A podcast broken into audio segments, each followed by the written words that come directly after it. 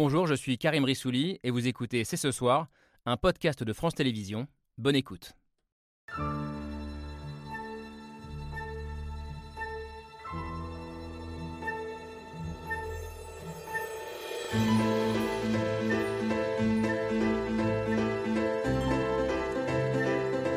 Bonsoir à toutes et à tous, soyez les bienvenus sur le plateau de C'est ce soir.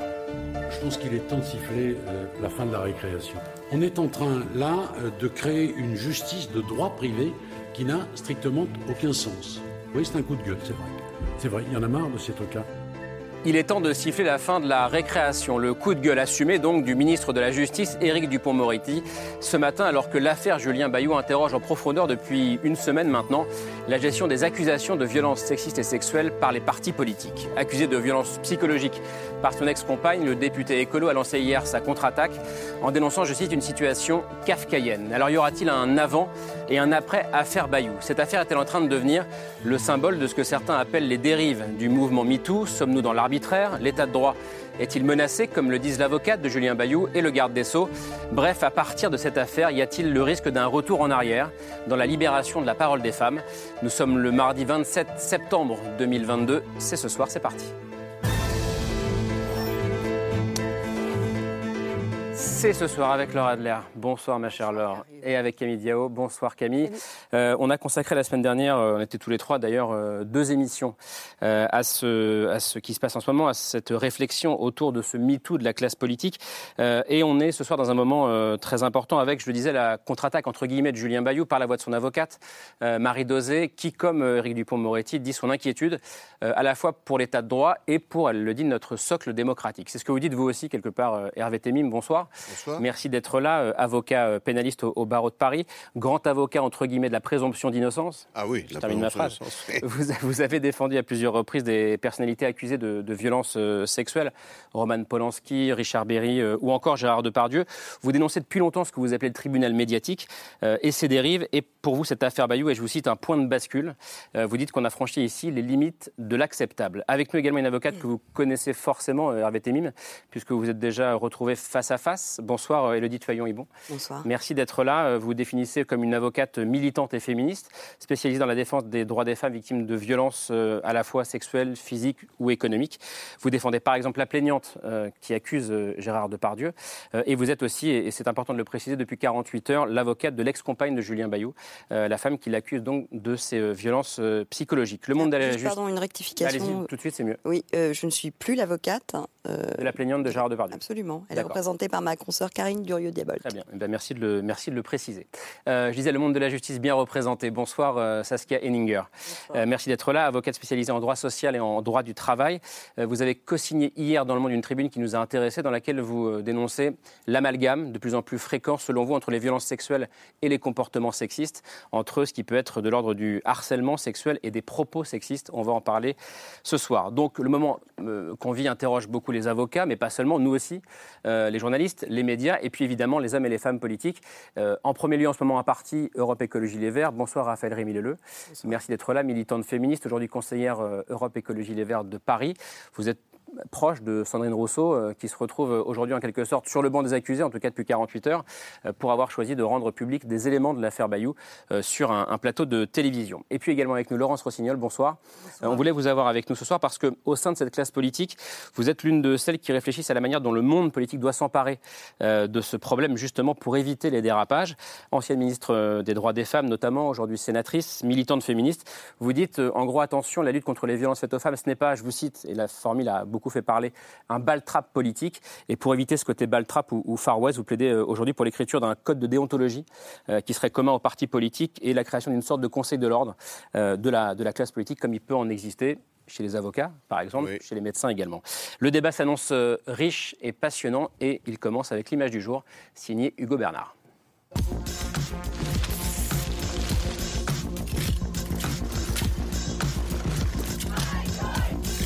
L'image du jour, c'est une contre-attaque. contre les ragots, rumeurs et autres mensonges qui gangrènent notre vie démocratique. Hier, après avoir démissionné de ses fonctions au sein d'Europe Écologie Les Verts, Julien Bayou a décidé de sortir de son silence par la voix de son avocate Marie Dosé. Il le fait car il prend conscience que l'instrumentalisation de la souffrance et de la volonté de nuire de son ex-compagne est susceptible de tout emporter sur son passage. L'ex-patron des Verts en pleine tourmente depuis une semaine. Après que sa collègue Sandrine Rousseau a raconté à la télé les accusations de violence psychologique dont l'accuse une ex-compagne. J'ai reçu chez moi euh, l'ex-compagne de Julien Bayou. Je pense qu'il y a euh, des comportements qui, euh, en effet, sont de nature à, briser la santé morale des femmes. Julien Bayou réfute ces violences et accuse Sandrine Rousseau de vouloir lui nuire politiquement. L'ambition politicienne ne saurait justifier toutes les croisades. La vie privée ne peut être rendue publique que si elle recèle des comportements pénalement sanctionnés, sauf à prendre le risque de sombrer dans l'arbitraire. Marie Dosé met aussi en cause la cellule d'Europe Écologie Les Verts qui s'est penchée sur le cas Bayou pendant l'été. À quatre reprises, Julien Bayou a demandé par écrit à être auditionné devant cette cellule, ce qui lui a été purement et simplement refusé. Il est délibérément tenu dans l'ignorance des faits qui lui sont reprochés. L'avocate qui s'inquiète des dérives que pourrait entraîner cette affaire. Ce vulgaire déballage est indigne d'une société aussi avancée que la nôtre. Dans l'image du jour, une avocate à l'offensive qui dénonce une parodie de justice. Alors, les mots qu'on entend depuis 24 heures, euh, on l'a entendu là dans la bouche de Marie Dosé, comme dans celle d'Éric Dupond-Moretti, d'ailleurs, sont, extrêmement forts. Hervé Temim, est-ce que, comme eux, euh, vous dites aujourd'hui, euh, avec cette affaire Bayou, l'état de droit est menacé, le socle démocratique est menacé, l'arbitraire a déjà commencé? J'aime pas la grandiloquence, et donc souvent elle porte à l'excès. Je pense qu'il y a un risque que cette affaire nous fait tous courir, et je partage beaucoup des propos que j'ai entendus de Marie Dosé je considère moi aussi avec elle que la vie privée, même d'hommes ou de femmes politiques, ne peut être rendue publique que si, au sein de cette vie privée, dans le cadre de cette vie privée, il y a des comportements qui sont contraires à la loi. Voilà. Si des comportements sont contraires à la loi, c'est probablement un tribut lourd à payer pour les hommes et les femmes politiques, mais on peut considérer que là, le secret cède et qu'effectivement il y a un besoin, une nécessité d'information. Dans un cas contraire, ça me paraît complètement délirant et très grave. Parce que source d'abus effectivement possibles qui sont sans limite. Euh, où est, euh, euh, le comportement acceptable Qu'est-ce qui vous paraîtra, vous, comme susceptible d'être exemplaire ou pas Enfin, c'est incroyable. Mais euh, je ne savais pas que vous étiez le conseil de l'ex-compagne de euh, Julien Bayou, euh, ce qui rend d'ailleurs le débat à la fois très intéressant et totalement inégal, parce que nous n'avons pas évidemment connaissance de, cette affaire, autrement que parce qu'on entend ce qui n'est pas votre cas. Il me paraît important pour qu'on puisse continuer d'avoir, peut-être, si elle entend l'exprimer publiquement, la position de l'ex-compagne de Julien Bayou. Et le est bon, du coup, la, question vous est adressée qu'est-ce que vous répondez à, ce que dit un VTMI Mais euh, est-ce qu'on est dans un cas là euh, euh, où on doit maintenant savoir ce qu'il y a dans ce dossier sous peine d'être justement dans l'arbitraire Je sais que vous ne souhaitez pas divulguer les informations sur ce plateau ce soir, mais je vous pose quand ah même la question. Je, respecte. Ah bah, je n'ai absolument pas été mandatée par ma cliente pour m'exprimer sur le fond du dossier. Je suis quand même assez troublée qu'on vienne imputer à des femmes, ma cliente, Sandrine Rousseau, la violation de la vie privée de M. Bayou. Ça, ça me trouble parce que, vous voyez, avant même d'être saisi de ce dossier, moi j'ai lu une interview de M. Bayou dans le Figaro en juillet. En juillet. Le 6 ou le 7 juillet, je ne sais plus. Voilà. Où c'est lui-même, c'est lui-même qui parle de cette affaire, qui parle de son ex, qui parle d'une rupture compliquée, qui dit que euh, une cellule est saisie, c'est lui. D'accord? Donc je comprends effectivement qu'aujourd'hui il soit un peu gêné aux entournures pour venir clamer à la violation de la vie privée. C'est ennuyeux quand on se balance soi-même. Hein? Euh, je comprends également que euh, hier, ce n'est pas ma cliente qui s'est exprimée, qui a fait une longue conférence de presse en dévoilant des éléments d'un dossier. Non, c'est l'avocate de M. Bayou. Est-ce qu'elle avait le choix? C'est la ah, question. mais écoutez, dans la vie, vous savez, M. Rissouni, on a toujours le choix. Elle a fait un choix. Son client a fait un choix. D'accord? Il ne faut pas l'oublier. Donc moi, ce soir, ma cliente ne s'est toujours pas exprimée. elle n'a rien à dire et je ne suis pas du tout mandatée pour en parler. D'accord. J'en prends acte. Je voudrais simplement vous dire que moi, je ne défends absolument pas Julien Bayou, que je ne connais pas. Je n'ai absolument, ce serait d'ailleurs scandaleux de ma part, aucun reproche à formuler à l'égard de, votre cliente, pas le moindre.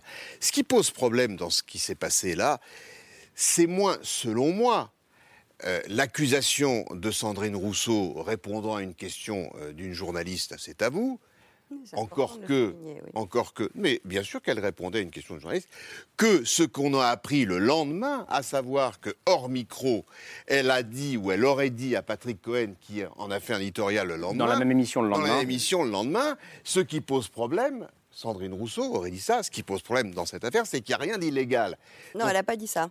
Bon, écoutez, non, elle a dit qu'il n'y a rien de pénalement répréhensible. Alors, pardonnez-moi, euh, il n'y a rien de pénalement répréhensible. Vous avez tout à fait raison. On, verra. mais là, on voit, que on voit, que c'est au moins un jeu à, au moins à trois parties, parce qu'il y a aussi le rôle des médias là-dedans. Mais, mais en tout cas, s'il n'y a rien de pénalement répréhensible. Il euh, de des faits lui-même. Enfin, je veux dire. Euh... A... L'instrumentalisation des journalistes eux-mêmes par les personnalités politiques. Oui, mais là, qui a instrumentalisé qui là dans cette émission? Bah écoutez, c'est une très bonne question. Oui. Une question. Bah, non, mais c'est une Parce que qui a fait une conférence de presse hier en disant que tout ça était une manipulation politique, que rien n'était vrai, qu'il n'y avait pas de dossier, etc. Ok, bon. La question qui se pose, et celle-là, elle est fondamentale. Évidemment qu'on peut avoir des avis divergents, ça, ça tombe sous le sens. Moi, elle m'inquiète. S'il n'y a pas de fait pénalement répréhensible, peut-on jeter en pâture jouer au baltrap avec une personnalité politique ou pas d'ailleurs, dans une émission publique. C'est problématique. Je vais poser la question à la troisième avocate du plateau, Saskia Ninger. Comment vous positionnez dans ce débat, justement? Bah, difficile d'être, euh, je suis euh, dans la même position que mes confrères. Euh, mais qui ne sont pas dans, la même. Non, mais qui, de, mon frère Témim, dans la mesure où il rappelle euh, les, fondamentaux, euh, à savoir. Euh, et, il enfin, les deux mettent en cause, et c'est là où vous vous rejoignez, les médias et le rôle des médias et le temps judiciaire. Mm. On a un temps judiciaire qui ne rejoint pas le temps médiatique. il y a également un temps politique, puisque c'est ce qui est mis en, cause dans la conférence de presse hier de Marie Dosé. Laurence Rossignol, vous qui parliez de, de politique, en, disant, je, répète la phrase, hein, la lutte contre les violences faites aux femmes, euh, ça ne doit pas devenir du baltrap politique. Euh, d'abord, pourquoi est-ce que vous avez précisé ça euh, la semaine dernière Et est-ce que vous réfléchissez vous aussi à cette question d'état de droit, d'arbitraire? Est-ce qu'on est du mauvais côté de la ligne en ce moment? En fait, depuis MeToo euh, et le déferlement, la vague que porte MeToo, a remis en cause en fait tous les comportements dans tous les lieux de pouvoir à, domination masculine. Tous les lieux de pouvoir où les hommes sont majoritaires et où il y a toujours eu une espèce de mélange entre l'exercice du pouvoir politique, médiatique, du patron. Tout cela, tout cela c'est inhérent à ces lieux masculins. Donc MeToo vient bousculer tout ça. Et euh, c'est sûr que le monde politique étant particulièrement observé, je voyais ce matin un sondage qui disait que les gens, plus de 65% de la population française, souhaitaient encore plus de transparence euh, du monde politique. Et depuis d'ailleurs déjà plusieurs années, la transparence n'a fait que s'accroître. On a une haute autorité de la transparence de la vie publique qui a été créée en, 2014. Et depuis MeToo, il y a une espèce de demande, non pas de transparence sur nos vies privées, mais de cohérence dans des organisations politiques qui défendent la lutte contre les violences faites aux femmes, qui se prétendent, se disent, s'affirment féministes sur l'éthique et vraiment la cohérence entre le projet de société que nous portons et les pratiques que nous avons.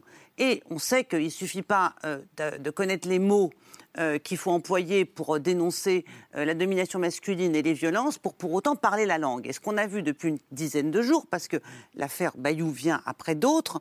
L'affaire Katnins. L'affaire Katnins, qui elle-même en a révélé d'autres, on s'est intéressé au fonctionnement de ces cellules. Et on s'est aperçu qu'un certain nombre de dirigeants politiques ne parlaient pas la langue, en fait. Ils n'avaient pas, pas compris ce qui était en jeu. Alors moi, ceci me préoccupe parce que je suis féministe, parce que je pense qu'en étant féministe, je porte un projet de justice de justice entre les femmes et les hommes, mais de justice aussi pour les hommes. Et que cette justice-là, elle doit aussi s'exercer dans la manière dont, nous conduisons nos processus. Je rappelle une chose, les partis politiques sont des structures qui sont libres de la désignation de leurs candidats. C'est-à-dire que c'est, on- quand on n'est pas avis candidat d'un parti politique. Le parti politique les désigne. Dans certains partis, il y a des procédures démocratiques. Dans d'autres, c'est le chef qui décide qui est candidat. Mais nous avons notre totale liberté pour investir et d'un certain point de vue désinvestir. Et pour mettre, demander à des gens de se mettre en retrait, euh, de se mettre en retrait, de se cacher, de se taire. On peut faire ça. Donc on n'est pas totalement soumis exactement. Ça, c'est le temps politique, justement. Ça, c'est le temps politique. Moi, je parle du point de vue du temps politique. Je ne parle, pas- je parle pas des autres points de vue. Je sais aussi que, en matière de, de droit, pé- enfin, de condamnation pénale, il y a là un grand écart avec le temps politique. Pas simplement une affaire de temps, aussi une affaire de- d'application de, la justice aux violences sexistes et sexuelles. Nous connaissons bon nombre d'affaires dans lesquelles les faits sont avérés, voire même ils sont reconnus, et pour autant ils ne sont pas jugés parce que soit c'est prescrit, soit le doute profite à l'accusé, soit c'est parole contre parole. Et la question que nous nous posons, nous politiques, c'est pouvons-nous continuer de donner à nos voisins de bureau, d'un certain point de vue, le pouvoir et la mission de représenter le projet de politique que nous portons, tout en étant eux-mêmes dans des situations qui sont des situations contradictoires, orthogonales avec ce qu'on prétend. Mais c'est pas très compliqué, vous savez. Euh, Damien Abad, voilà, ministre. Personne n'a douté apparemment des faits de ce qui lui était reproché. Il a toujours euh, À nié. tel point qu'il a toujours nié, mais les en- il faut avoir confiance dans le travail des journalistes. Je- Ah, moi, attendez, attendez. Attendez, Attendez, ça n'a Excusez-moi. rien à voir avec le fait Laissez-moi de finir. croire à la culpabilité d'X ou Y d'avoir. Pardonnez-moi, moi je ne vous ai pas interrompu, Bien donc sûr. vous ne m'interromprez pas. Donc euh, voilà, on parlera chacun notre tour, ce Bien sera sûr. bien. Et vous pouvez débattre aussi. Voi- Voilà, mais C'est pas interdit. hein. Allez. non mais je voudrais juste finir. C'est des- complexe, donc il faut faire des raisonnements en entier sur ces sujets. Allez-y, je vous en Le travail d'enquête qui est mené par des journalistes sur ces affaires-là est un travail que je connais, qui est sérieux, qui est long, qui est, qui est minutieux. Et d'ailleurs, peut-être que Damien Abad a nié, mais en tous les cas, le président de la République a considéré que les faits étaient suffisants pour qu'il ne soit plus ministre. Ça, c'est. Voilà. Donc, les faits étaient là. Et puis, on a, des, voilà, on, on a des affaires. Et je prends dans le monde de la presse, quand, PP quand les affaires PPDA sont sorties, il était à cette époque dans une radio ils ont, pas, ils ont un peu hésité, puis au bout d'un moment, ils l'ont retiré de la radio. Puis quand, ça a été quand euh, la décision de justice est venue sur la prescription des faits, j'ai pas vu qu'ils l'avaient réintégré dans cette radio en disant bah, tout compte fait, puisque, puisque la, la justice est passée, on le réintègre. Donc on considère qu'à un moment donné, on sait des choses sur des gens, des faits sont avérés, et ces faits-là, la justice n'a pas pu les appréhender. Nous avons notre déontologie. Vous avez la vôtre, les journalistes ont la leur. Et cette déontologie n'est pas exactement le code pénal ni l'autorité de la chose jugée. Donc nous revendiquons le On droit va- d'appliquer notre déontologie. Par ailleurs, il faut des règles. Il, Et faut, ça- et ça, il faut des règles, on y reviendra. on va y venir parce et- qu'on ne et- peut pas tout traiter de la même façon. On va venir à ce et que- c'est pour ça que j'ai parlé du baltrap, parce que j'étais effectivement... Aussi, et on en parle ce soir de, de- de ce que pourrait être une, une charte de déontologie ou un conseil de l'ordre, entre guillemets, de la classe politique. Euh, Raphaël Rémy Leleu, je ne vous ai pas encore entendu. Pas simple, j'imagine, d'être euh, membre d'Europe Écologie l'hiver euh, en ce moment. Quel regard vous portez-vous sur ce débat? Depuis 24 ou 36 heures, on sent que les choses sont un peu en train de se retourner. Euh, Il y a ce qu'a dit Marie Dosé, ce qu'a dit le garde des Sceaux aujourd'hui, euh, en parlant d'arbitraire, euh, d'état de droit mis en péril. Comment est-ce que vous entendez ça, vous? Mal. Euh, c'est pas facile d'être membre de LV aujourd'hui. J'ai vraiment une pensée pour tous nos militants et toutes nos militantes qui vivent ça de manière très dure également.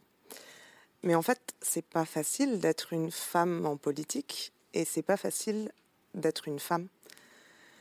Et je trouve que la manière dont on pose le débat, la manière dont on commence à trouver un problème à l'état de droit, à l'arbitraire, à notre fonctionnement dans les cellules, dans les partis ou euh, dans le fonctionnement de la justice est profondément biaisé parce que c'est un système dont on nous a toujours dit, politiquement, philosophiquement, dans nos salles de cours, euh, dans euh, nos institutions, que c'était un beau système, un bon système, un système notamment issu des Lumières et que ça protégeait la société, ça protégeait un ordre social, une forme de pacification. Ce système ne marche pas. Ce système profondément ne marche pas. Nous avons un système qui non pas seulement s'accommode, mais repose sur des violences contre les femmes. Donc ce niveau de tension, ce niveau de souffrance, ce niveau de polémique autour de quelle devrait être notre manière de traiter les violences sexistes et sexuelles, moi je vous avoue que j'en peux plus. J'en suis extrêmement fatiguée. Moi j'aimerais qu'on puisse, face à des témoignages, croire ressentir la violence, ressentir d'où vient véritablement le problème, et qu'on ait de longues émissions pour se demander comment faire en sorte que les hommes ne tuent plus, ne frappent plus, ne violent plus. Et ça, ça n'est jamais la priorité. Ça n'est jamais le cœur du débat. vous avez le sentiment que ce qui se dit depuis 24 ou 36 heures, c'est un moyen de détourner le débat, de, détourner les yeux du problème principal. Je ne pense pas que ça soit un moyen de, de détourner, ni même une volonté. Je crois que simplement, ce qu'on dit en tant que femme, en tant que femme politique, en tant que féministe, est extrêmement violent et extrêmement douloureux. Quand je vous dis une femme victime de viol ou de tentative de viol toutes les 7 minutes, trois viols par heure, une femme tuée par son conjoint ou son ex-conjoint tous les deux jours et demi. C'est tellement massif, c'est tellement grave, c'est tellement dur ce que je vous raconte, que pour, en fait, face à tout ça, il faudrait qu'on soit en train d'aller foutre le feu, de bloquer des autoroutes, de renverser la table bien plus durement que tout ce qu'on fait depuis euh, des décennies. Et donc, ça, ça crée une forme de dissonance cognitive parce que si ce qu'on raconte est aussi grave, on devrait être encore plus en colère. Donc, on n'est plus vraiment entendu parce que Personne n'a envie d'entendre cette vérité, mais personne d'ailleurs n'a envie de la dire. C'est extrêmement dur à dire. Personne n'a envie de la vivre. Donc je crois qu'il faut continuer ce débat, mais que partir du postulat tel que le fait le ministre de la Justice, que notre système est bon et devrait être préservé, c'est un système qui depuis des décennies s'accommode de milliers de femmes battues, violées, tuées. Ça n'est pas vrai qu'on peut continuer comme ça. Laure, je regardais euh, réagir. Ben, je crois qu'il y a plusieurs problématiques qui se nouent de manière inextricable et qu'on est en train de vivre un moment historique du féminisme. C'est-à-dire que cette libération MeToo a été une libération de la parole et une libération de la prise de conscience, une libération de la liberté des femmes à pouvoir énoncer toutes les violences qui sont faites depuis des siècles et des siècles sur elles. Et la société, en ce moment, est en train de vivre une sorte de disjonction entre cette parole libérée qui n'est pas audible par la plupart des institutions qui sont débordées par cette parole et par la prise de conscience progressive de ces femmes qui ne veulent plus hmm. et qui ont raison de ne plus vouloir l'inacceptable. Mais ça, ça fait tellement longtemps qu'on le dit et qu'on n'est pas écouté. Ça fait tellement longtemps qu'on est invisibilisé, qu'on est silencieuse, ou que même quand on parle, notre silence est assourdissant. Donc comment la justice va-t-elle pouvoir répondre à ces nouvelles demandes qui ne vont cesser d'augmenter? Et c'est tant mieux pour les hommes et évidemment pour les femmes. Mm. Alors je vous pose la question à vous, vous trois. Comment on fait? Comment on fait? Allez-y. allez-y, Saskia Henninger. Au, cabinet, un, un cabinet de, droit social, et finalement, les entreprises, ça fait depuis euh, un certain nombre d'années qu'elles sont confrontées à ce que le monde mm. politique, le MeToo politique, le MeToo, c'est formidable, cette libération de la parole est quelque chose euh, vraiment euh, d'extrêmement positif. mais les entreprises le vivent depuis allez, 10, 15 ans peut-être. Donc ils ont été confrontés à euh, comment recueillir ces paroles et comment traiter les signalements. Donc il y a eu des tâtonnements, euh, il y en a encore, mais finalement, et c'était peut-être le sens de notre tribune, qui était de dire, euh, il, faut réagir vite. Et là, le temps judiciaire hmm. a du mal à aller dans la célérité. Donc, qu'ont fait euh, les entreprises? Alors, tout d'abord, on va dire que historiquement, peut-être, les entreprises, elles ont traité en interne. Et on avait euh, des, euh, des, des, des font les partis politiques des commissions, mais avec c'était paritaire. Il y avait les des représentants de la direction de l'entreprise, des représentants du personnel, formés comme les partis politiques disent que les, les, membres de ces commissions, cellules sont formés. Et puis, euh, et puis, il y a eu, euh, on en a vu les limites. C'est-à-dire, et finalement, les limites, elles sont apparues, je, parle de mon expérience, quand sont apparues des révélations de harcèlement sexuel, parce qu'on a commencé par le harcèlement moral. Le harcèlement moral, on peut encore l'appréhender avec. Euh, on peut encore arriver à l'appréhender, je dirais, facilement, même si les termes sont un peu ne euh, sont pas tout à fait appropriés. Mais le harcèlement moral, euh, sexuel, pardon, euh, quand on doit entendre des choses intimes révélées par vos collègues de bureau, on arrive dans une autre sphère, la sphère privée. Et là, très vite, les entreprises ont fait appel à des entreprises externes. Et euh, de plus en plus, dans les grandes entreprises, je parle parce qu'il faut un certain moyen. Euh, mais de plus en plus, euh, il y a maintenant des entreprises euh, qui font appel à ces enquêtes externes pour agir avec célérité, confidentialité, dans le respect du contradictoire et pour rendre les faits compréhensibles. Et le cas échéant, les définir juridiquement. Les deux autres avocats, quand même, j'entendais ce que disait Raphaël Rémy-Leleu, c'est-à-dire, OK, vous me parlez d'arbitraire, mais la justice ne nous protège pas. C'est ça aussi la question. Je crois que Raphaël Rémy-Leleu ne, ne dit pas que ça, elle dit plus et on ne peut que souscrire à ce qu'elle ce qu'elle dit. Vous avez infiniment raison. Il y a des débats probablement plus graves, plus lourds de, de, de douleur, de drame que celui auquel on participe aujourd'hui. Et peut-être que les questions auxquelles euh, vous faites allusion sont évidemment plus fondamentales que celles dont on débat. Mais comme vous le disiez, il y a quand même euh, également la question de la manière dont on doit traiter euh, les affaires qui sont révélées, euh, tant sur un plan judiciaire que médiatique, peut-être sur un plan déontologique, enfin je ne sais pas si c'est exactement le terme qu'on peut, éthique, qu'on peut utiliser.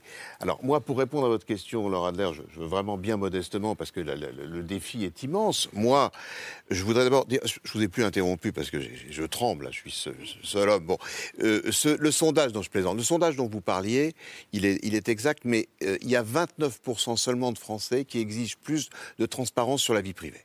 Oui, c'est vrai. C'est bien. 29%. C'est bien. Et c'est bien. pas 65. Non, mais 65, c'est- donc c'est bien. Et je pense quand même qu'il faut qu'on défende tous et toutes la vie privée quand elle mérite d'être défendue, c'est-à-dire quand elle se passe dans des conditions telles qu'elle n'est pas à être révélée sur la place publique parce qu'il y a des comportements déviants, déviants pénalement, et à mon avis pas déviants moralement parce qu'on ne peut pas se transformer en police euh, de la vertu. Mais moi, Madame euh, Adler, je crois beaucoup plus à la justice qu'à d'autres formes de traitement de ces affaires-là.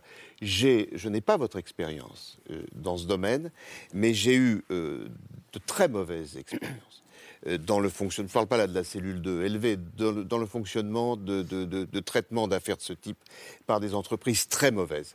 Non, c'est pas vrai. Le contradictoire n'est pas assuré d'une manière telle qu'il doit l'être dans le cadre dans le cadre judiciaire. Et par ailleurs, je ne crois pas beaucoup. euh, c'est un débat passionnant que vous, vous ouvrez. Je ne crois pas beaucoup à, à la justice corporatiste, à la justice ordinale. On va, voilà, on va voir comment ça se passe dans les, dans, dans les parties, voilà, mais je voudrais d'abord la réponse de Lolita Huimon sur ça. Ce- Oui, alors euh, d'abord, moi, je suis désolée, mais euh, des faits de délinquance sexuelle, pour moi, c'est pas de l'ordre de la vie privée, quoi.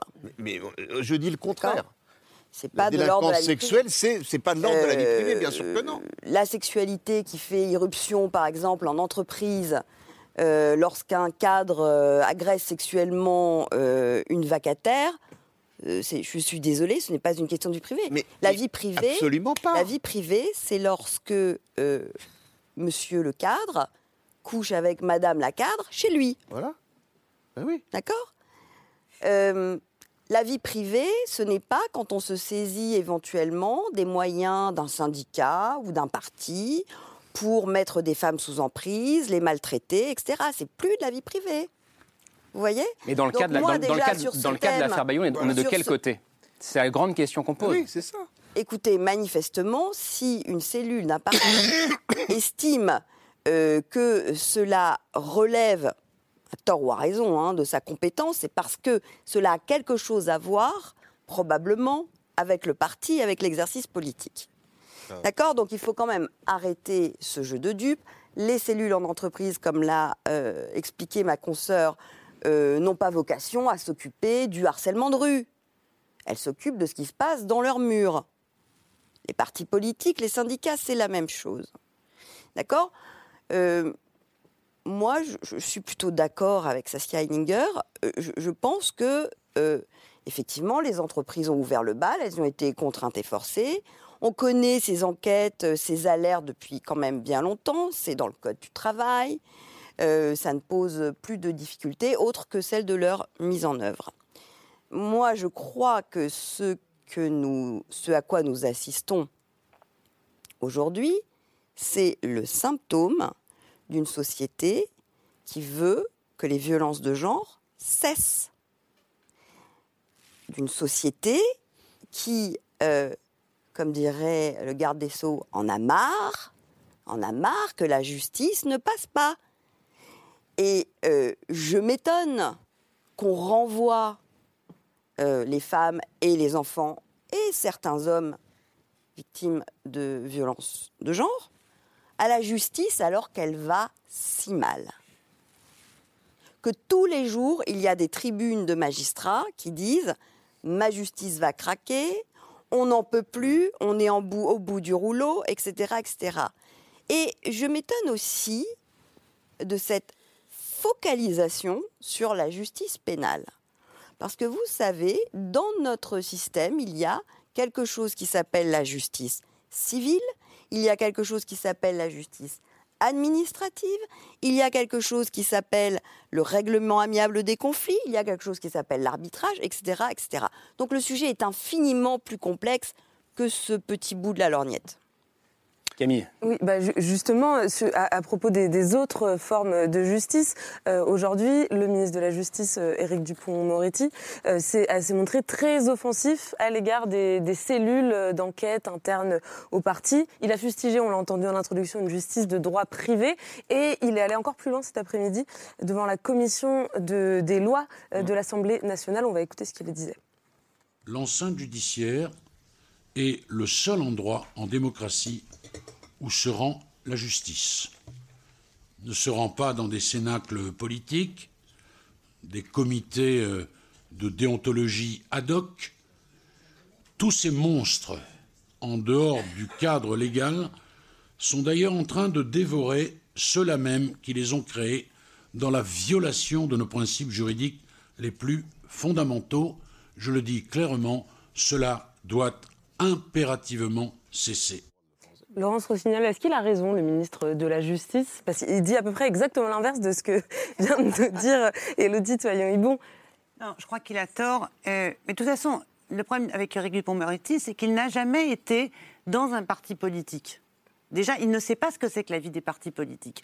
Il n'a jamais été élu, il ne sait pas ce que c'est que le devoir euh, qu'on a à l'égard de nos électeurs de cohérence, qu'on appelle le devoir de cohérence et d'éthique. Et il est garde des Sceaux par le fait du prince, c'est-à-dire un jour que le président de la République a mis son doigt sur sa tête, comme le garçon était talentueux, il est garde des Sceaux. Par ailleurs, il est quand même connu depuis des années pour être assez franchement anti-féministe. Voilà, il n'aime pas les féministes, il, ne s'en est jamais caché. Les voilà. au balcon, il nous appelle. Voilà, il n'aime pas les féministes. Et je pense que là, il, il n'est pas dans son bon rôle il voit bien que son pays, le monde dans lequel il vit, c'est-à-dire le monde politique, c'est-à-dire la majorité parlementaire qui lui permet d'être ministre, a un problème qu'on a besoin de créer des outils nouveaux pour régler ce problème. Et il n'a rien d'autre d'utile à nous apporter que de nous renvoyer euh, d'un certain point de vue à deux, trois principes de droit en disant la justice, c'est moi, en fait. C'est une nouvelle version de l'autre histoire. Et je pense, euh, voilà, je voudrais juste dire une chose. Quand on dit on a besoin de déontologie et on a besoin d'avoir nos propres règles, parce que la justice ne réglera pas tous les problèmes du monde politique. Il ne faut pas opposer les deux, en gros. Il ne faut pas opposer les deux. C'est voilà, pour nous important qu'on puisse donner des règles, et on y reviendra peut-être tout à l'heure. C'est vrai que dans l'affaire Bayou, moi je vous écoute, je ne dis rien, je ne sais pas ce qu'il y a dans le dossier, et par ailleurs, ce qui est clair, et je vais juste vous dire ça tout à l'heure, la distinction entre la vie privée et, et le reste, elle est elle semble pratique, mais en fait, elle est dépassée. Depuis, depuis la révolution féminine des années 70, on dit le privé est politique. Et c'est à cela qu'on est aujourd'hui confronté. Parce que fut un temps où les violences conjugales, c'était la vie privée. Oui, mais si on s'en le Fut un temps, les violences conjugales, c'était la vie privée. Le viol conjugal n'était pas une infraction pénale. Donc, le code pénal a intégré une partie des évolutions de la société, mais la mise en œuvre de la justice ne l'a pas fait. Donc, il faut qu'on délimite. Où est la question de la vie privée aujourd'hui? Et c'est vrai que l'affaire Bayou nous interroge. Parce elle vous interroge aussi ah ben, Bien sûr qu'elle m'interroge aussi.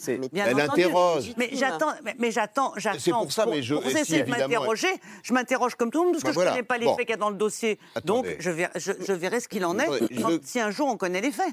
Bien sûr. Si vous me permettez, quand même, je voudrais faire une ou deux rectifications, parce que d'abord, euh, excusez-moi, vous avez raison de rappeler ces références historiques récentes, mais il est évident que tout fait de délinquance sexuelle ne peut faire partie de la vie privée et être protégé au titre de la vie privée. Ça ne fait aucun doute. Il faudrait être délirant pour soutenir le contraire. c'est ce qui s'est passé pendant tellement Mais longtemps On est aujourd'hui. est obligé de le dire. Si c'est évident, pourquoi il y a si peu de Et condamnations ça continue quand Attendez, même. mais je ne suis pas en train de défendre l'action judiciaire Je au sais, quotidien. vous- Je suis d'accord. Il faut que ça change. Il faut que ça change. Je prends la défense de quoi? Non, je dis, vous posez une évidence. Je pose, ben, je pose une évidence. Parce qu'on me reproche, on me reproche de ne pas l'admettre. Le viol conjugal, longtemps, ça a été une affaire de Oui, mais je- et, et on considérait que ça n'existait pas. Attendez, et puis maintenant, ça existe. je suis d'accord. Donc je- ce sont des notions je qui ne sont vous dis pas qu'il n'y a évolutives, pas d'évolution. je suis pas. Je suis tout à fait d'accord avec vous. Je vous dis pas que. Mais d'ailleurs, il y a des évolutions prévisibles que qu'on peut effectivement envisager. Deuxièmement, par contre. Effectivement, c'est facile euh, de, de singer Éric Dupont-Moretti, mais je suis désolé, dans ce qu'il dit sur un point, il a raison. Sur lequel? La justice, la justice. Alors, ça ne veut pas dire que seule la justice compte. C'est autre chose. Et je comprends ce que vous dites. La justice ne se rend que dans les tribunaux. Mais et les nous sommes tous et toutes C'est tout. d'accord. Mais il ne dit rien de Ce plus. n'est absolument Mais il pas ne dit rien sujet de des plus. cellules, en Mais fait. qu'il y ait des désirs d'approche de la vérité dans les partis, C'est ça participe de la justice collective mais d'ailleurs, aussi. mais d'ailleurs, vous l'avez dit, et Le je, je- suis des d'accord avec comportements, vous. ce n'est pas la justice. Mais on est d'accord. Mais on est d'accord. Mais il y a des hommes, essentiellement des hommes, qui sont mis en dehors de leur fonction professionnelle ou politique sans avoir été condamnés. Et ça me paraît tout à fait normal et Voilà. légitime. Et je pense alors, même on est que. Eh ben, on est tous mais, on est- d'accord. mais là-dessus, on est parfait. Eh ben, c'est formidable. En fait, Mais- est-ce qu'on pourrait Raphaël simplement- Raphaël mais- Rémy-Leleu. Mais c'est une évidence. Mais vous vous plaît. quand j'ai soutenu le maintien de- d'Éric Dupont-Moretti au gouvernement, ce qui n'était sans doute pas votre après sa mise en examen, Ah j'ai bah, soutenu. Vous croyez à la présomption d'innocence Absolument, mais Bah j'ai soutenu qu'il y a des gens qui ne font même pas l'objet de plainte, simplement qu'une seule enquête journalistique doivent démissionner d'eux-mêmes. Ah bah Parce que voilà, la dé- on mais on est d'accord là-dessus. Mais oui. Mais il n'y a même bah pas de sujet. Raphaël moi. Mais c'est simplement ce qu'on appelle un choix politique. Oui. C'est le problème, c'est que tout notre débat se focalise, se cristallise Oui. sur la question de justice. Et excusez-moi, mais je crois que le ministre de la Justice, au-delà d'être ou d'avoir été, je ne sais plus comment on dit, avocat, est un homme politique. Et le discours qu'il tient est un discours politique, est un discours qui met en cause les mobilisations féministes, les femmes qui parlent, les moyens qu'on aimerait se donner pour faire changer les choses et protéger les femmes. Parce que j'entends la libération, la parole des femmes, c'est bien. Et ensuite, souvent, on entend des mais derrière. Et c'est un problème. Mais de toute manière, la libération de la parole des femmes ne suffit pas. Il faut l'écoute de la parole des femmes. Et ça ne suffit pas. En France, suite à MeToo, quels ont été les hommes incriminés, ayant reconnu des faits ou ayant reconnu des faits prescrits, qui ont été sortis du pouvoir? Parce que là, on est face à un choix profondément politique. Au-delà de la procédure judiciaire, une fois qu'on a un débat sur la vérité des faits, la vérité des comportements, est-ce qu'on peut véritablement se dire qu'en 2022, on arrêtera de faire primer la réputation de certains hommes sur la vie des femmes C'est ce qui Est-ce se passe peut- dans l'affaire Bayou, par exemple, parce que pardon, hein, c'est c'est quand même. De- là voilà, le débat dérive. On part de l'affaire Bayou. Alors on n'en connaît pas les faits, mais c'est ça la Eh bien, question. dans ce cas-là, Sinon, arrêtons on est de parler de la- et dans ce Ben, cas-là, on est- arrêtons de écoutez, parler on de est l'affaire conviés Bayou. pour parler de ça. Eh bien, le problème, Mais pardon, mais- moi, Très la- simplement, mon choix c'est la aujourd'hui- loi. Voilà, pour moi, la frontière, c'est la loi. Si vous ne violez pas la Mais loi, ça tombe bien, je, m'en fiche de votre frontière. Vous n'êtes pas, vous n'êtes pas membre d'Europe Écologie Les Verts et les Vertes. mais je ne Votre- parle pas de son mais- maintien. Mais Je on vous- ne vous demande pas de juger l'affaire Bah Bayou. écoutez, On vous demande de considérer face vous à me la vérité. En fait, je comprends pas hein. de On vous parlez, demande confrère, de- dans en fait, Bayou. Enfin, on Je a- parle de quoi? Oui, de je quoi Mais parle nous ne sommes pas dans un tribunal. Est-ce que simplement. Mais justement, on n'est pas, mais on Allez-y, pas Mille. un tribunal. Vous. Est-ce que je peux finir ce que j'ai fait tout à l'heure? Simplement, on a la question de la justice, tout le monde l'a compris. Il y a la question de la vérité. Je pense que ça interroge chacun et chacune d'entre nous sur quels sont les faits, comment on fait pour les traiter. Et il y a le choix politique. Il y a un moment, il y a la question d'éthique, il y a la question du choix du modèle, c'est la question du pouvoir. À qui souhaitons-nous confier du pouvoir? Et là, aujourd'hui, ne serait-ce que la communication faite par l'avocate de Julien Bayou, je ne veux plus, en tant que militante écologiste, que cet homme soit en position de pouvoir. Sur quel, alors, sur quel fondement Il y a d'autres femmes et d'autres hommes Absolument. qui doivent le vouloir. C'est une analyse politique. autre Non, mais je c'est vous un pose choix la question. politique et je vais essayer de Je- faire Raphaël Rémy-Leleu, sur, sur quel fondement, au moment où on se parle? Peut-être que vous avez raison, mais sur quel fondement, au moment où on se parle? Sur euh, la communication de l'avocate, Voilà. qui pour moi mobilise l'ensemble un ensemble de stratégies, de rhétoriques euh, qui sont euh, éculées, décryptées par euh, des militantes et des collectifs féministes depuis de nombreuses années, et qui, plutôt que de simplement dire c'est en effet une affaire privée, et encore la question de l'article du Figaro au mois de juillet mérite d'être posée et rappelée, euh, je ne souhaite pas m'exprimer, je me mets en retrait ou je trouve une modalité de préservation de mes intérêts et des intérêts de mon collectif. Il n'y avait aucun besoin pour assumer cette défense, notamment et surtout quand on se réclame féministe, de mettre en cause la victime, de mettre sur la table publique certains faits, certaines citations, comme ça a été fait. Enfin, Pour moi, j'ai beaucoup d'admiration pour Marie Dosé en règle générale, mais il faudrait peut-être expliquer à nos téléspectatrices et à nos téléspectateurs qu'il y a des enjeux de politique à l'intérieur de votre parti et que tout ça se joue dans une guerre des chefs. Sans ça, on n'y comprend rien. Ce qui vaudrait pour Marie Dosé ne vaudrait pas pour Sandrine Rousseau Et on va pas commencer à jeter Bah. l'opprobre sur Marie Dosé. Bah non. pas du tout. Non, mais est-ce que Non, mais, ça, pose, quand même, et c'est pour ça d'ailleurs moi, que. C'est des questions de pouvoir aussi. C'est pour ça qu'il faut des règles, dit, Laurent Rossignol. Si on veut éviter l'instrumentalisation politique. Il faut des règles. Il, faut... quelques règles quand même à poser. D'abord, définir quelles sont les infractions de notre déontologie. Absolument. Et effectivement, il y a des limites à poser. Et je vais dire très clairement, le fait de rendre son... Et ça n'a pas de rapport avec l'affaire Bayou, hein, ce que je vais dire. Allez-y. Le fait de rendre son conjoint malheureux ou sa conjointe malheureuse n'est pas forcément une C'est pas victime. plus que. C'est quand même Non, beaucoup non, plus terminez, que s'il vous plaît, terminez, malheureux, hein. terminez. Terminez. Non, Je je voudrais juste entendre la fin de la phrase. Les violences, psycho- non, mais les violences psychologiques, elles, elles sont définies aussi. C'est le fait, c'est l'humiliation, c'est les insultes, c'est l'atteinte à la dignité de la personne. Il faut qu'on définisse mieux les violences psychologiques. Aujourd'hui, on a besoin de faire ça parce qu'effectivement, il faut protéger. L'intimité des gens est aussi une nécessité. Mais ce que je veux dire aussi, c'est définir les, définir les infractions à la déontologie et puis ensuite définir les procédures. Et procédure, ça veut dire droit de la défense, procédure contradictoire, collégialité de la décision et tenue des membres de cette collégialité au secret et à la parole jusqu'à ce qu'il ait été décidé collégialement de parler et de, s'ex- et de rendre public ne une série de choses. en- et ça ne s'est pas passé. l'occurrence. Mais Ça ça se se passe pas là. de Ça se passe pas non Ah plus. oui. Ça se passe pas non plus On euh, dans participe, d'autres. Chez lamentable. les filles, visiblement, ils ont aussi bugué Bah oui. un certain nombre de leurs J'ai honte. procédures. Parce que si j'entends bien, il y a aussi des gens qui disent qu'ils n'ont pas été entendus par euh, les, les procédures. Donc on tâtonne. Moi, je ne jette la pierre à personne. On tâtonne. Et on ne s'en sortira pas tout seul. Parce qu'il y, a- il y a une limite. On je veux bien que tous les matins, chacune d'entre nous dise Moi, je suis une spécialiste des violences sexistes et sexuelles et du recueil des paroles des victimes, mais c'est pas vrai. Donc il y a des gens dont- qui savent faire ça. Vous en avez évoqué. Moi, je connais la- l'association, la VFT, euh, qui Il y a sait plein faire ça. Il y a- femmes. il y a- il y a des avocates qui sont dans, des- dans la force juridique de la Fondation des femmes. On a besoin de mettre autour de la table les partis politiques qui se revendiquent comme féministes et qui ont, mêlé- qui ont fait de la lutte contre les violences leur identité. Et essayer de mettre tous les partis autour de la table, non? Ah bah, encore faut-il quand même qu'on soit d'accord sur le fait, au moins sur une chose, c'est qu'il faut une déontologie. Le RN, par exemple, les amis de Marine Le. Pen, sûr, les amis de Marine Le. Pen, eux disent qu'une affaire n'existe qu'à partir du moment où il y a il a été jugé, condamné, et même après le pourvoi en cassation. Jusque- Jusqu'à la fin de la cassation, il n'y a pas d'affaire. Donc on n'est pas d'accord déjà là-dessus. Il faut qu'on se... Donc c'est les partis politiques qui veulent régler ces problèmes Que en ces leur sein partis-là aient les mêmes règles. et, et- et les mêmes règles et se dote d'une structure. C'est pas la auto. Alors, conseil de l'ordre, surtout que quand même les conseils de l'ordre sont pas très bien vus en général dans les, Ah, dans- ça, les conventions.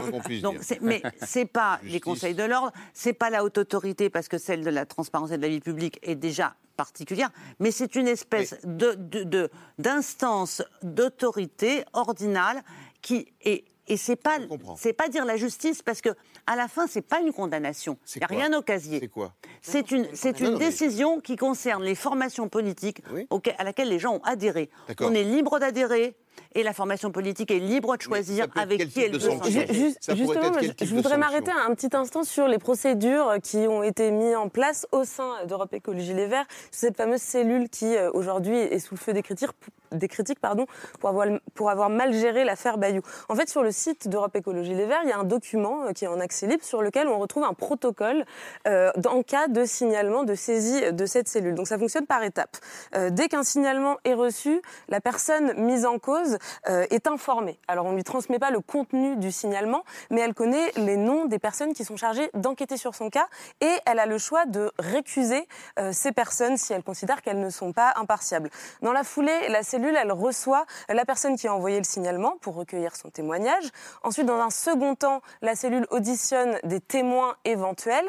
Et enfin, dans un troisième temps, et seulement en dernier, elle reçoit la personne qui fait l'objet du signalement. Pourquoi en dernier? Parce qu'il faut pouvoir la confronter à l'ensemble des témoignages qui ont été recueillis. À partir de tout ça, la cellule d'Europe Écologie Les Verts euh, établit un dossier et fait une préconisation de sanctions, ou pas d'ailleurs, euh, en fonction d'un règlement intérieur qui celui du parti. Ce dossier-là, il est transmis au bureau du Conseil fédéral d'Europe Écologie Les Verts, qui, à partir du dossier, va choisir ou non de prononcer une sanction. Donc déjà, c'est pas la cellule en elle-même qui prononce la sanction. Et enfin, si elle est sanctionnée, la personne mise en cause a la possibilité de faire appel. Et donc tout ça est censé se dérouler dans la confidentialité.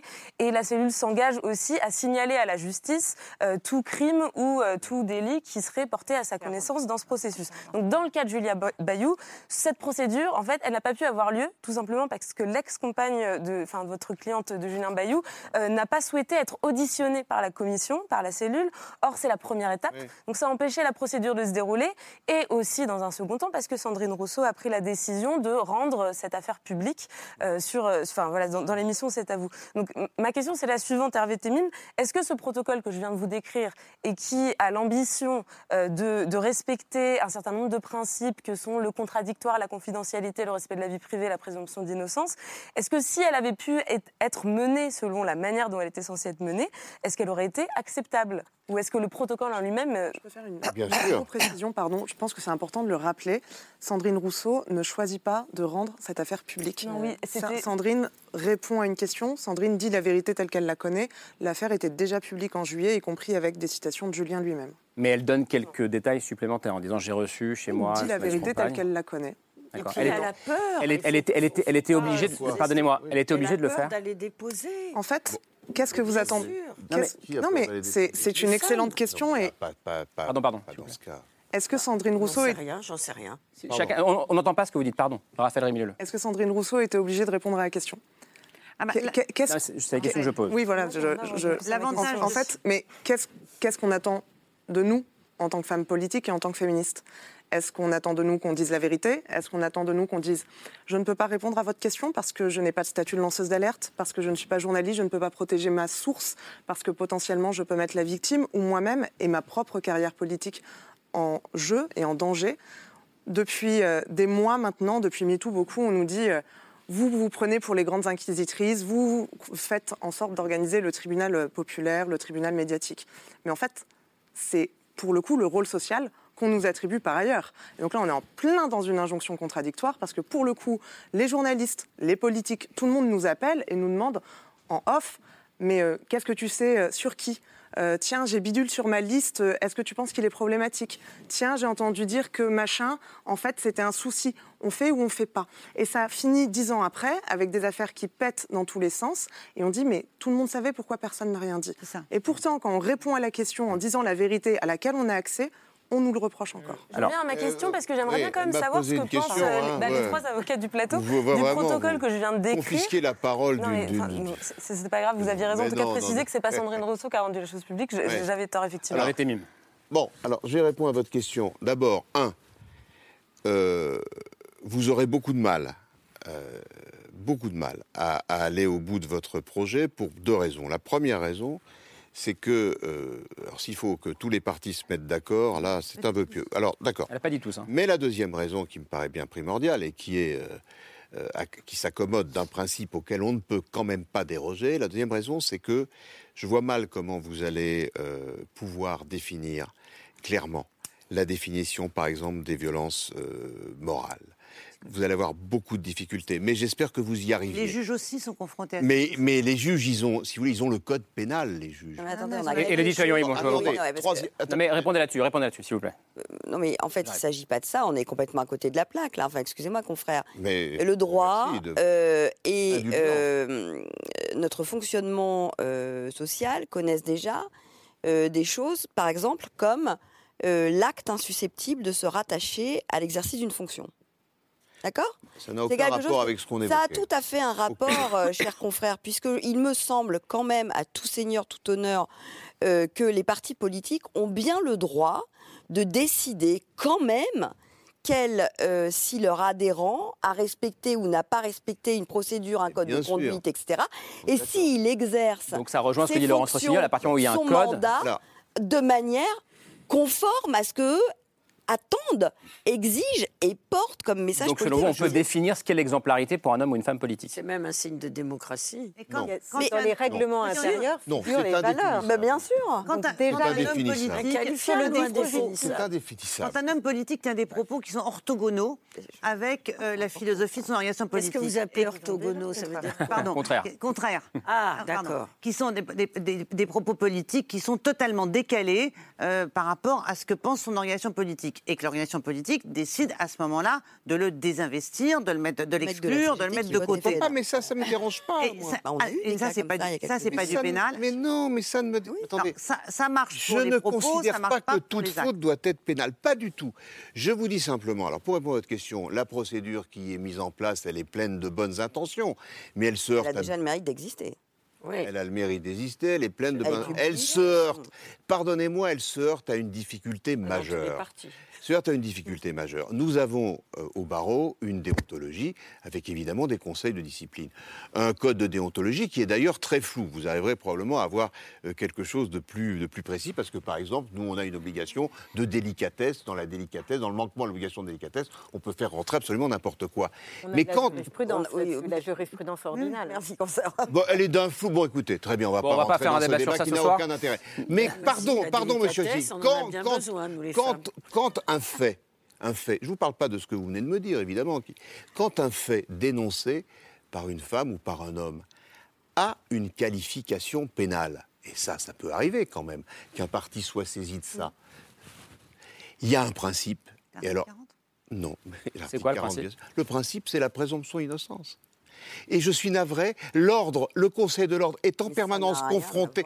Ça a tout à Mais voir. non, confrère, vous le Mais je ne m'oppose pas à son projet, Enfin, je pourquoi vous, vous, dis. faites de ce un- principe quelque chose qui n'est pas à l'heure actuelle? Attendez, je Battez-vous vous dis- je vous bon, explique. c'est pas ça la présomption Je vous explique. quoi. Un avocat, ça peut être un homme politique, est devant le Conseil de l'ordre parce qu'il lui reprochait un fait et pour lequel il y a une enquête où il est poursuivi, le Conseil de l'ordre est obligé de sursoir à statuer jusqu'à ce que la justice pénale ait statué.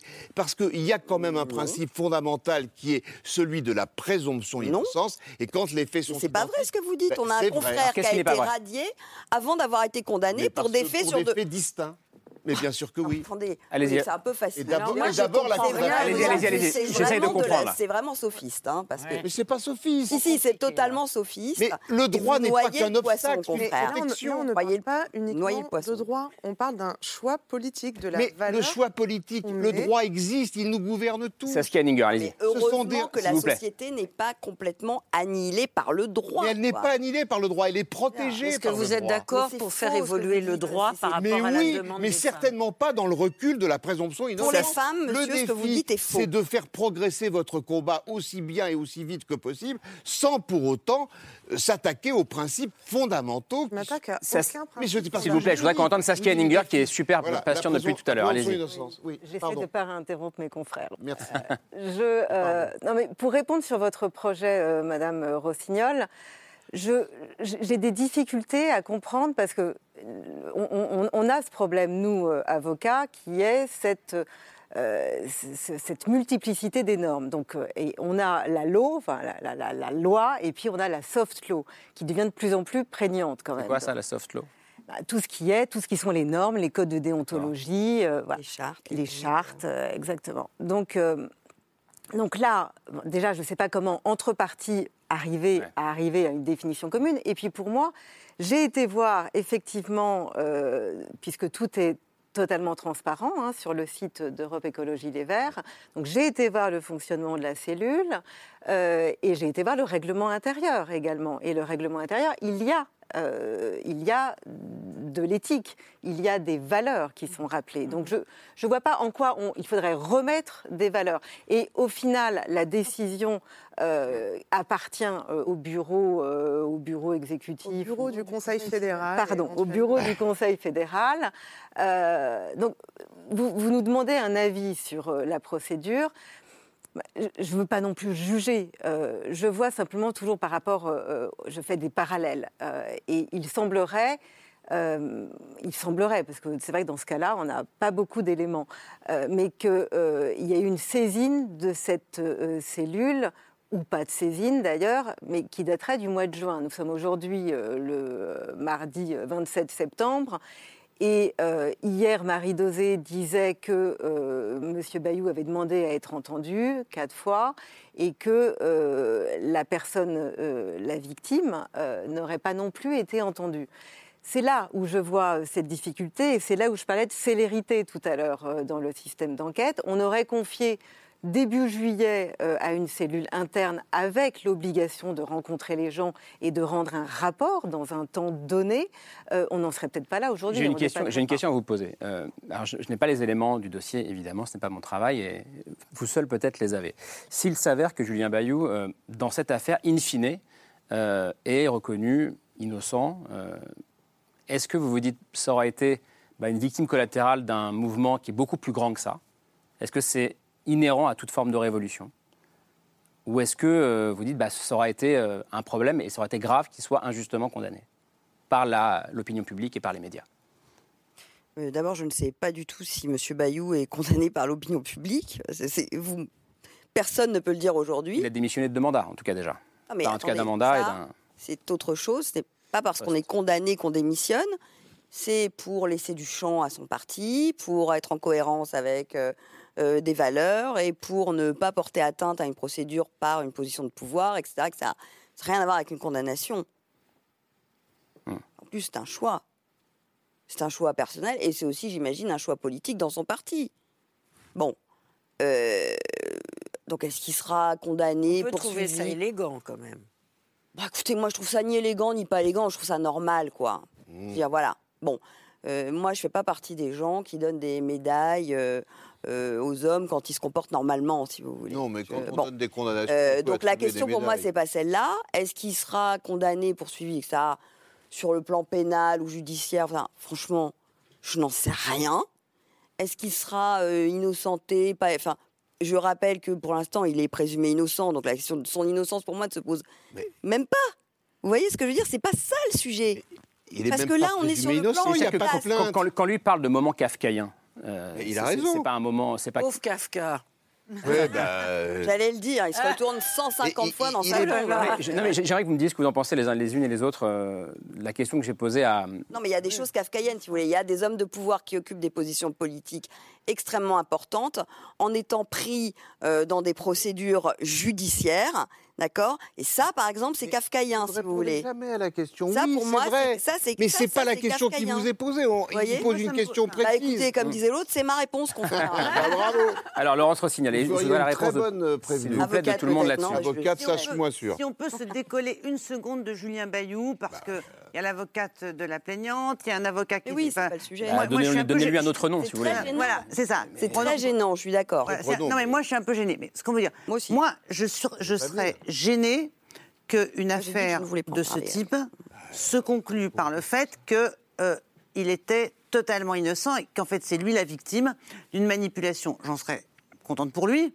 Mais gênée collectivement. Moi, mon but, c'est pas d'avoir un tableau de chasse euh, des euh, dirigeants politiques. Mon but, c'est que les violences reculent dans notre pays et dans tous les lieux de pouvoir où elles s'exercent, y compris dans le monde politique. Et c'est pour ça que je plaide depuis quelques jours pour qu'on pose des règles. Sinon, ça va mal finir. C'est-à-dire que ce qu'on vit actuellement, que les gens voient vaguement à la télé, euh, ça ne donne pas confiance. Ça n'incite pas les victimes à parler. Ça ne fait pas de bien au monde politique. Il n'y a rien qui va dans ces affaires-là. Il n'y a rien qui va tel que c'est fait aujourd'hui. Alors c'est normal, c'est tout récent, on tâtonne et on s'attaque à du lourd et à du, et à- et à du massif. Voilà, le pouvoir des hommes en politique, c'est pas une petite Et affaire. si je vous comprends bien, pour que ça ne finisse pas mal, pour que euh, ce mouvement MeToo ne recule pas, Voilà, il faut- il faut mettre des règles. Il faut mettre des règles, sinon, sinon c'est très déstabilisant pour tout Raphaël le monde. Rémy sur cette question-là. Il n'y a pas qu'en politique qu'il y a des violences euh, Oh, commises envers les non. femmes. hein. Non, mais dans Faut tous pas- les lieux de pouvoir. euh, Oui, non, mais et pas dans le seulement dans les quotidien, à la maison. pouvoir, partout. Partout. En fait, on est quand même dans un pays où Gérald Darmanin est toujours ministre de l'Intérieur. Ouais. Ça, c'est le champ politique dans lequel on évolue, dans lequel on a euh, l'assurance, les preuves qu'on a un ministre de l'Intérieur qui, je ne sais pas comment le formuler pour n'être ni attaqué en diffamation. Vous avez trois avocats en face de ni, vous. euh, Dont l'avocat de la ni euh, Absolument. Voilà. minimiser ce qui a été fait. Mais on a un ministre de l'Intérieur qui a exigé de femmes des actes sexuels pour leur rendre un service politique parce qu'il était en situation de pouvoir. Mon objectif, qui rejoint celui de Laurence Rossignol, c'est que ces violences s'arrêtent. Et pour ça, on a besoin d'un changement du pouvoir. Et c'est pour ça que je dis que c'est un choix politique. On ne peut pas simplement faire euh, appliquer la loi, ce serait nécessaire, mais il faut imaginer une autre situation. Je salue vraiment le travail des membres de la cellule d'écoute et de signalement à ELV et dans d'autres parties. C'est un travail considérable. C'est un dilemme éthique, une expertise juridique euh, du quotidien qui est extrêmement dur à porter parce que elle et il se retrouvent dans la position qu'on connaît bien en tant que féministe, c'est dès lors que nous, on ose en parler, on va sortir de ce plateau et il y a des personnes qui vont nous appeler et nous raconter leur viol, les violences qu'elles ont subies. Et on va se poser la question, est-ce que je dois faire un signalement parce que article 40 Est-ce que je dois continuer à travailler ou pas avec l'agresseur? Est-ce que je dois rendre public ou pas? Qui je mets en danger? Qui je protège? Et c'est ça le questionnement fondamental qu'on devrait se poser en permanence. Là, de se dire, est-ce que demain, euh, je serai à l'aise, vu euh, tout ce qui a été euh, déballé, vu les arguments déployés, à dire à des femmes, à des militantes, euh, venez militer à ELV.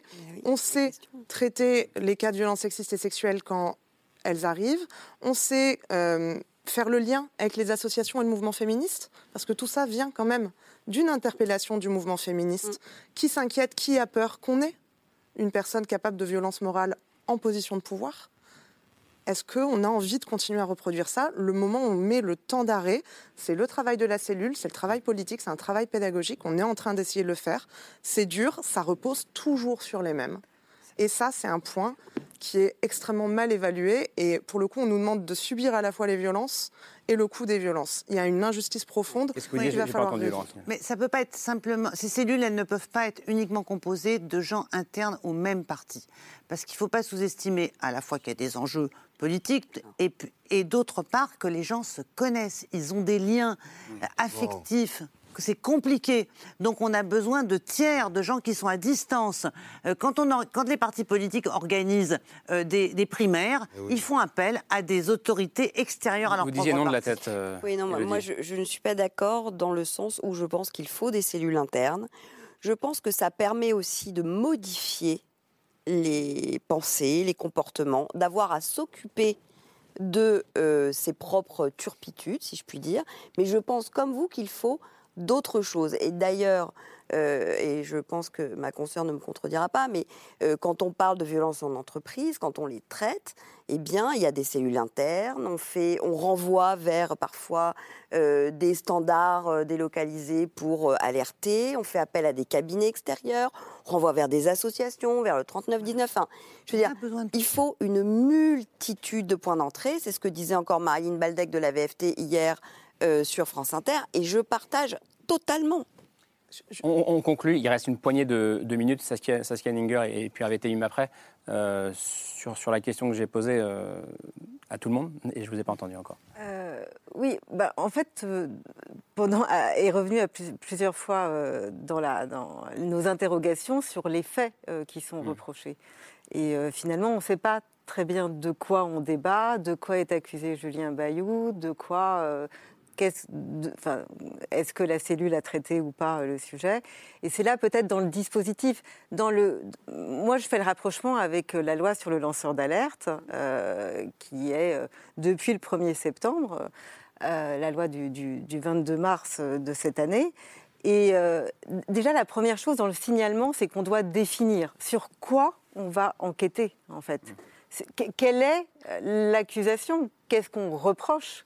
Euh, et je pense que c'est ça le, le- En tout cas, le on, comprend, départ. on comprend qu'on tâtonne beaucoup aussi, parce qu'on l'a entendu, on est aussi au début de quelque chose, Hervé Thémim. C'est vrai, mais moi, je, je voudrais dire, même quitte à paraître un peu rétrograde, c'est mon âge et peut-être mon genre, euh, que je crois beaucoup au travail de la justice, qu'il faut travailler énormément à son, son amélioration, à son fonctionnement. Je voudrais d'ailleurs quand même saluer les enquêteurs et les juges dont le travail est très souvent décrié, mais qui vraiment euh, donnent le meilleur d'eux-mêmes dans ces affaires-là. Et je pense qu'il faut faire très attention, même si j'ai entendu tout ce que vous dites et j'en comprends le sens et la portée, il faut faire très attention à ne pas dénigrer l'importance de l'autorité judiciaire et de la décision de justice dans le cadre de, de, de, de telles Personne- affaires. Personne ne, ne- Oui, mais, souhaite le faire. Mais je m'en Nous réjouis. croyons à la justice.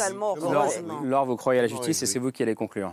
Non, mais je vais parler d'un livre que je vais offrir à Hervé Témine qui va beaucoup l'intéresser. Il est Des cornets de signé partout. hein. d'une journaliste de La Croix qui s'appelle Florence Pagneux et qui sort un livre ces jours-ci qui s'intitule Ce que nos filles ont à nous dire, la première génération post-MeToo, parce qu'on a parlé de la nécessaire, euh, finalement, euh, juridiction par rapport à ce mouvement sociétal euh, dont on se loue hein, et qui est en train de transformer profondément nos mentalités.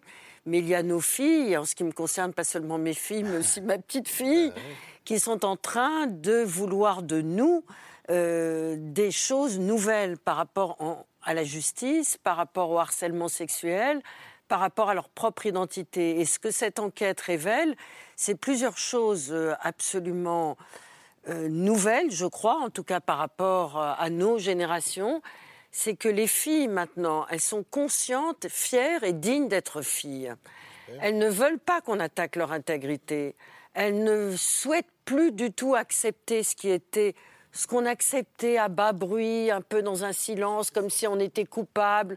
Quand on nous agressait, on fermait nos gueules parce qu'on se sentait coupable d'avoir eu une mini-jupe, d'avoir été trop sexy, d'avoir mis trop de rouge à lèvres. Eh bien, elles, non. C'est terminé. Elles font partie d'une génération où le collectif, la solidarité, la sororité forment une sorte d'armure. Elles sont aussi profondément euh, inscrites dans l'éco-anxiété. Et ça, c'est aussi une donnée nouvelle qu'il va falloir que nous, les générations d'avant, on prenne en charge. Et elles sont aussi déterminées à ce que la justice puisse très rapidement changer. Parce que figurez-vous, je ne vais pas vous asséner des chiffres, je vais en citer un seul. Figurez-vous que 65% des filles qui n'ont pas 18 ans aujourd'hui en France se sont faites agresser sexuellement. Alors ça, c'est pas tolérable, ça, c'est pas acceptable. Et il faut donc que les le chantier juridique, et nous toutes, et nous tous, chacun, on puisse activement, dans un temps judiciaire, dans un temps sociétal, dans un temps de bienveillance mutuelle, accepter, oui, que nous sommes vos égales. Ce sera Vous le, avez tout à fait ce raison. sera le mot de la fin. Je dirais la même chose à mon petit-fils. Eh ben, je vous le donne, vous allez lui donner. Allez, ce sera le mot de la fin. Merci beaucoup, Laure. Merci d'être venu débattre euh, ce soir, euh, toutes et tous. Parce qu'il y avait Hervé Temim. Euh, merci Laure. Ca- Camille, on se retrouve tous, demain euh, aux alentours de ça vous 22h35. On parlera féminisme de nouveau, euh, puisqu'on parlera de la révolte des femmes à l'œuvre en Iran depuis une dizaine de jours maintenant. Merci de votre fidélité. Bonne soirée.